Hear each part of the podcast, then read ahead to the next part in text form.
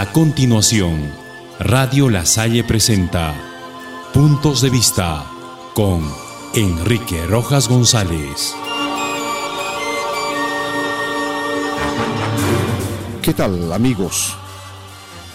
Asumir el papel de presidente de la República conlleva mucho coraje y valentía para enfrentarse a los problemas que por años nos aqueja y sobre todo para hacer frente a la mafia que domina el Parlamento, donde un grupo de innombrables sigue actuando, haciendo lo que les viene en gana, sin importarles para nada lo que piensen los millones de peruanos en todo el país. Este coraje al que hoy nos referimos fue de conocimiento del entonces embajador del Perú en Canadá y eventual vicepresidente de la República, Martín Vizcarra Cornejo. Y es que seguramente alguien le susurró al oído al embajador Vizcarra que si aceptaba la presidencia de la República en reemplazo del defenestrado presidente Pedro Pablo Kuczynski, que el cargo que iba a asumir no era del todo fácil que había que lidiar con una banda de corruptos, con excepciones por supuesto, que no querían soltar la mamadera que la habían obtenido en las últimas elecciones generales.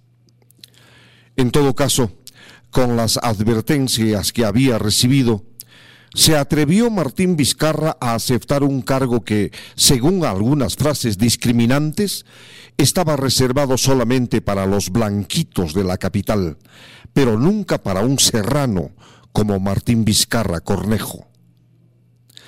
La historia se dio por hecha hasta que finalmente el vicepresidente de la República del Perú, don Martín Vizcarra Cornejo, dio por aceptado el cargo con todas las prerrogativas y las advertencias que había recibido antes de asumir tan delicado puesto.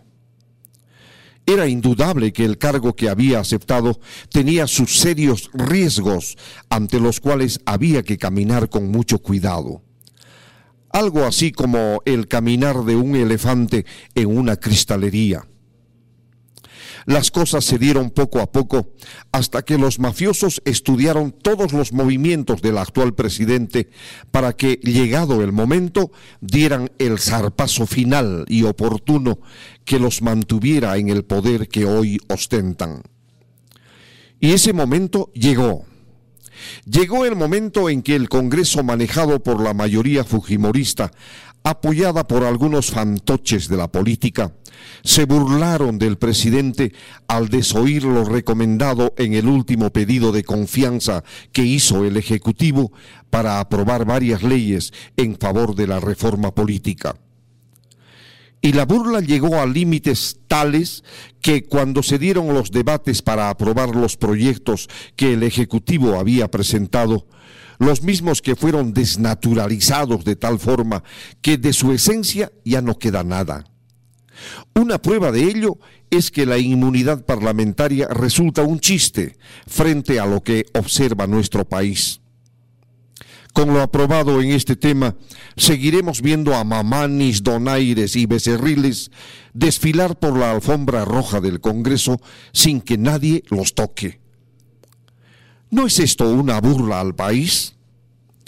¿No es esto una afrenta a los verdaderos intereses de nuestra patria, que una vez más siente que estamos manejados irresponsablemente por una mayoría obtusa? Ante este panorama que pareciera ser inviable y sin solución, queda una gran alternativa que se encuentra precisamente en las manos del presidente que había sido tantas veces advertido antes de asumir el mando. Y esa solución es el cierre del Congreso actual.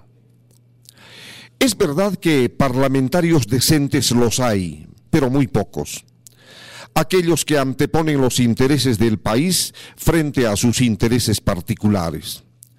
Aquellos que incluso están de acuerdo con el cierre del Congreso porque este Parlamento no va más. Y como diría César Hildebrand en su muy leído semanario, el cierre del Congreso debe darse por una higiene pública que permita limpiar la podredumbre en la que los mafiosos han sumido a nuestro país. No queda otra alternativa. No hay otra solución.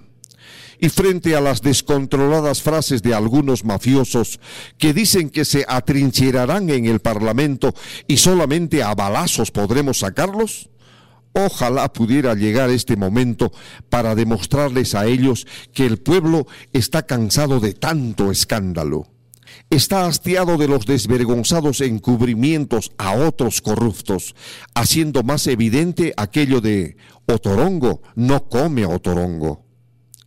Los ladrones encubren a otros ladrones. Los mafiosos defienden a otros mafiosos, haciendo realidad otra frase como, entre gitanos no se pueden mirar la suerte.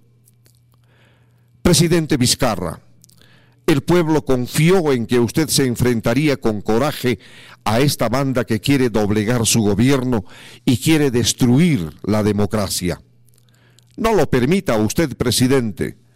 Piense que detrás suyo hay millones de peruanos que estamos esperando una reacción suya para decirles a los mafiosos, basta, y cierre usted el Congreso que este sea el mejor regalo por fiestas patrias que podremos recibir. Los 33 millones de peruanos se lo agradeceremos eternamente. Hasta mañana.